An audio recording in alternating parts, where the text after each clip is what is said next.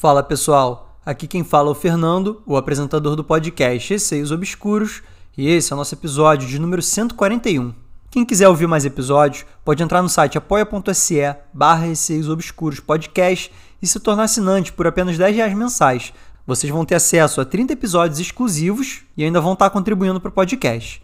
E galera, uma coisa que eu queria conversar com vocês, quem tiver aí relatos do terror da vida real, que eu já expliquei aqui algumas vezes, que não é o terror relacionado ao sobrenatural, mas sim ao terror real, da vida real, relacionado a pessoas aí, stalkers e coisas desse tipo, pessoas que te perseguiram, perigos da vida real mesmo relacionado a humanos. Então, assim, eu tô querendo fazer o episódio de Halloween, que é só sobre terror da vida real. Todo ano tem. Para quem não conferiu ainda, pode dar uma conferida nos episódios anteriores. Fica bem legal. Só que para esse episódio exclusivo acontecer, eu preciso de relatos. Então me enviem aí no título escrito Halloween, para eu saber que são relatos específicos. E também continuem me enviando relatos sobrenaturais, que ainda estamos precisando bastante. Todos esses relatos podem ser enviados por e-mail receiosobscuros.gmail.com ou por direct no Instagram, receiosobscuros. Sigam o podcast no Spotify para estarem recebendo sempre as atualizações dos novos episódios. Inclusive, deem 5 estrelas para o podcast no Spotify, isso ajuda bastante. E entrem no grupo do Telegram, é só digitar na busca Receios Obscuros. Vamos para o episódio. História 1. Zé Pilintra não me deixou sair. Foi enviado pelo Ednilson por e-mail. Certa vez, eu fui em terreiro aqui em Santa Cruz da Serra, Rio de Janeiro, próximo a Xerém. Fui nesse terreiro por ocasião de uma festa. Fui com uma ex-namorada que eu tinha na época. Ela já era bem mais inserida nesse meio. Bom, estávamos eu e minha ex e uma amiga nossa, curtindo a festa, até aí tudo tranquilo. Várias entidades estavam presentes naquele momento e outras chegando, se é que você me entende. Eu sou um cara que acredita muito no sobrenatural e em fantasmas, mas particularmente não acredito que uma entidade pode tomar o corpo de outra pessoa, cavalo, como é chamado por eles. Acho que ainda é assim, não me lembro muito bem. Mas lá estava eu de boa assistindo aquilo tudo, bem incrédulo, mas respeitando absolutamente tudo. Mas já estava muito tarde e eu queria ir embora, porque eu tinha que trabalhar no dia seguinte. Bom, aqui começa o fato que eu julgo ser no mínimo curioso. Eu falei com a minha namorada que ia embora. Aí ela me avisou que eu tinha que me despedir do seu Zé, afinal, ele era o anfitrião da festa. Eu falei que não ia fazer isso, não, e que queria meter o pé logo. E ela me respondeu e falou para eu não sair sem me despedir. Então, lá fui eu puto, mas fui. Cheguei lá e falei: Tudo bem, seu Zé, tenho que ir embora. Ele disse: Já vai? Acho melhor você não sair agora, não. Eu vou embora sim, já tá tarde, eu só vim me despedir, Zé. Tchau. E apertei a mão dele. Em um tom mais sério, ele falou: Você não vai, não, rapaz. Não agora. Deixa eu ir embora, Zé, por favor, tem que trabalhar. É claro que eu deixo você sair, rapaz, mas só que você não vai conseguir ir embora agora não. E deu um trago no charuto e um sorriso de canto de boca. Nessa hora, eu dei um sorriso amarelo e meti o pé. Já no ponto de ônibus, tarde da noite, já era mais de meia-noite, fácil, quando vejo um ônibus e fiz sinal, como de costume. O motorista simplesmente ignorou. Eu estava sozinho no ponto, que era super iluminado e em um lugar que era impossível ele não me ver. Eu estava quase na rua já, Beleza, xinguei o motorista e esperei o próximo ônibus. Depois de muito tempo, veio o próximo ônibus. Dei sinal e o motorista passou reto, como se eu tivesse invisível.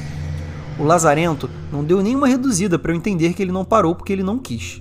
Lá se foi o segundo ônibus nessa hora, já era mais de uma da manhã. Mas aí fazer o quê? É esperar o próximo, que dessa vez demorou bem mais que o anterior, mas enfim, o ônibus apareceu. Eu dei sinal já puto, e adivinha, ele passou reto novamente, como se eu não estivesse ali em pé, à noite, sozinho, em um ponto de ônibus super iluminado e à beira da pista. Daí eu me sentei completamente frustrado, e ao fundo eu consegui ouvir o tambor da festa no terreiro. Daí eu tomei a decisão de voltar para a festa para não ser assaltado ali, né? Já no terreiro, eu voltei, e ex perguntou: Voltou? Eu respondi que não tinha conseguido pegar o ônibus e expliquei a situação. Ela balança a cabeça em sinal de negação e falou para eu ir avisar o seu Zé que eu tinha voltado, e lá fui eu. Voltei, Zé, não consegui pegar o ônibus. Eu sei, eu te avisei que você não ia conseguir ir embora, e dei um sorriso de canto de boca. Mas é, eu poderia ser assaltado, ou sei lá o que, fiquei maior tempão lá sozinho. E aí ele disse: Moreno, eu falei que você não ia conseguir ir embora, era por você ter me obedecido, mas já que você teimou, deixei você sair. Mas claro que eu não ia deixar nada acontecer com você, não. Já que você voltou, fique e aproveita a festa e deixa para ir embora junto com todo mundo. No final, eu consegui ir embora junto com todo mundo. Cada um pegou seu respectivo ônibus e foi embora. Até hoje fico bolado com isso. Prefiro acreditar que os três ônibus não pararam porque os motoristas ficaram com medo de eu ser algum assaltante. É isso, eu aceito que, por obra de uma entidade, eu fiquei invisível aos olhos de três motoristas de ônibus. Enfim, deixa aí sua opinião do que pode ter acontecido. Foi minha primeira história, tem algumas outras que envolvem coisas estranhas. Se você quiser, posso mandar também. Ednilson, primeiramente, muito obrigado aí pelo relato que você enviou. Foi um relato muito interessante e até um pouco diferente dos relatos que eu costumo ler aqui no podcast. Essa situação sua foi bem estranha, porque a princípio você queria sair ali da festa, né? Tinha que trabalhar no dia seguinte. E aí você pediu permissão pro Zé Pilintra ali, né? Que era uma entidade que estava incorporada numa pessoa ali. E ele disse que você não podia sair da festa. Eu não sei exatamente se você não podia sair porque ele não queria ou porque ele sabia que você não ia conseguir pegar o ônibus. Porque às vezes acontece sim de você ir pegar um ônibus e o motorista passar batido, principalmente se for de madrugada e você for a única pessoa ali no ponto. Às vezes ele não tá querendo parar ali achando que pode ser alguma coisa, enfim. Acontece, né? Só que três vezes seguidas já fica estranho. Quando você voltou para a festa, ele chegou a dar a entender que você não conseguiu pegar o ônibus porque ele não quis. Mas eu fico na dúvida se às vezes você não ia conseguir pegar o ônibus, ele sabia disso e por isso ele te avisou para você não sair. Aí você saiu lá de qualquer forma, acabou insistindo e não conseguiu pegar nenhum dos três ônibus que você esperou lá um tempão para pegar. De qualquer forma, nas duas hipóteses, ou o fato dele saber que você não ia conseguir pegar os ônibus, ou mesmo ele fazer com que você não pegue os três ônibus, os dois fatos são fantásticos e bem curiosos mesmo, né? Eu acho que era melhor você ter ouvido mesmo o Zé Pilintra e ter ficado na festa aproveitando, porque acabou que você ficou lá sozinho no ponto de ônibus, como você mesmo disse, suscetível a algum assalto, alguma coisa do tipo, e não conseguiu de forma nenhuma pegar o ônibus, né? Então era melhor ter curtido a festa mesmo, ido embora e depois engolido as consequências no dia seguinte de ter que acordar cedo para trabalhar. E agora vamos para a história 2, Tiara Azul. Foi enviado pelo Matt pelo Telegram. Olá, boa noite. Amo seu podcast e gostaria de contribuir com um relato de algo que aconteceu com a minha mãe há muitos anos atrás. Tudo se passa quando minha mãe tinha 11 anos e morava com os meus pais e os irmãos. Vou chamá-la aqui de Neide e os irmãos de Maria, Lara e José. Certo dia, Maria foi dormir na casa dos pais, pois quando ela vinha da roça para resolver algo na cidade, sempre dormia lá. O quarto que ela dormia seria o mesmo das outras irmãs, e o José dormiria na sala. Quando deu por volta das sete da noite, Lara foi para a escola, deixando o resto do pessoal em casa. Ela só retornaria por volta das dez e meia da noite. Perto das dez da noite, o pessoal foi dormir, menos Lara, que ainda não tinha chegado. Neide deitou em sua cama, e Maria em um colchão ao lado no chão. Maria logo dormiu, mas Neide não estava com sono, só rolava de um lado para o outro. Poucos minutos depois, ela viu uma mulher entrar no quarto e se sentar nos pés da cama dela. Como o quarto estava um pouco escuro, ela não conseguiu ver o rosto da mulher direito. Só conseguiu ver que ela usava uma tiara azul, igual uma que ela tinha. Neide achou estranho, pois a mulher não parava de encará-la, mas pensou que poderia ser Lara que tinha chegado da escola e estava fazendo uma brincadeira com ela. Então decidiu chamar baixinho. Lara, Lara, é você? A mulher nada respondia, só continuava parada e a encarando. Então ela olhou para o lado e viu que Maria continuava dormindo ao lado. Cheia de medo, Neide decide se esticar um pouco, na intenção de tocar com o pé a mulher, mas o pé dela não tocou em nada. Passou direto e bateu na outra ponta da cama. Na mesma hora, Neide ficou morta de medo, se cobriu com o lençol e pulou para o colchão de Maria. Ficou lá, toda coberta, até a hora de cair no sono. No outro dia, ela acordou e a mulher não estava mais lá. Esse foi o relato. Ela disse que nunca mais viu a mulher outra vez e que até hoje não sabe quem ela é. O pessoal de onde minha mãe veio tem uma crença que quando vamos adoecer, sempre vemos uma alma ou espírito. Sendo verdade ou não, poucos dias após a minha mãe ver essa mulher, adoeceu, tendo hemorragia e tudo. Ficou 28 dias internada. A casa que eles moravam pertence à nossa família até os dias de hoje e todo mundo que vai passar um tempo lá tem uma experiência sobrenatural.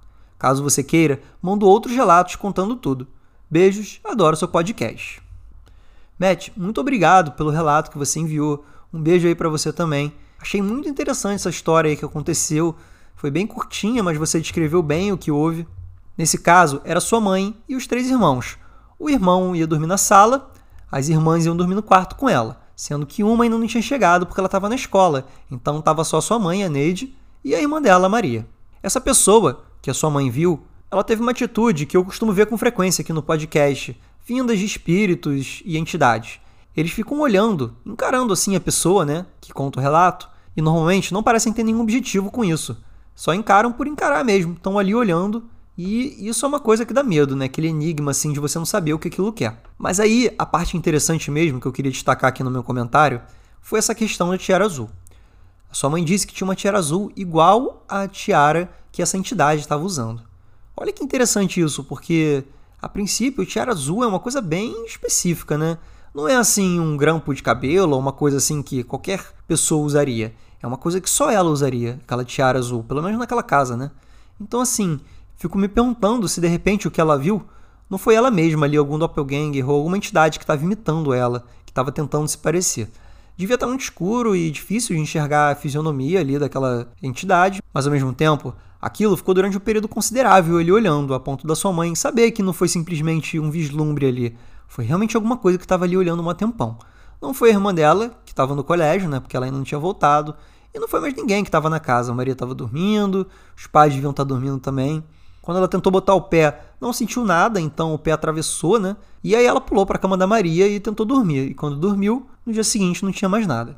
Então fica aí minha opinião. Acho que foi um doppelganger dela mesma, que é um espírito que imita a própria pessoa, ou mesmo pessoas queridas, né? Pessoas mais próximas.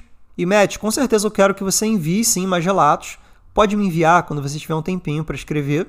E gente, esse foi o episódio de hoje. Espero que tenham gostado pontuando aqui que os episódios têm estado um pouquinho mais curtos que o normal, porque no momento eu estou achando que tem poucos relatos sendo enviados e aí eu estou fazendo um episódio mais curto.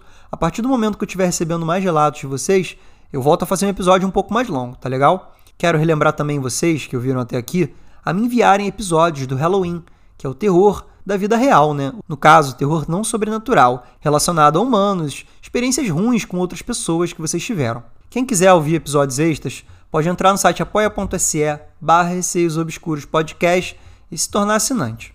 Lá tem 30 episódios extras para vocês.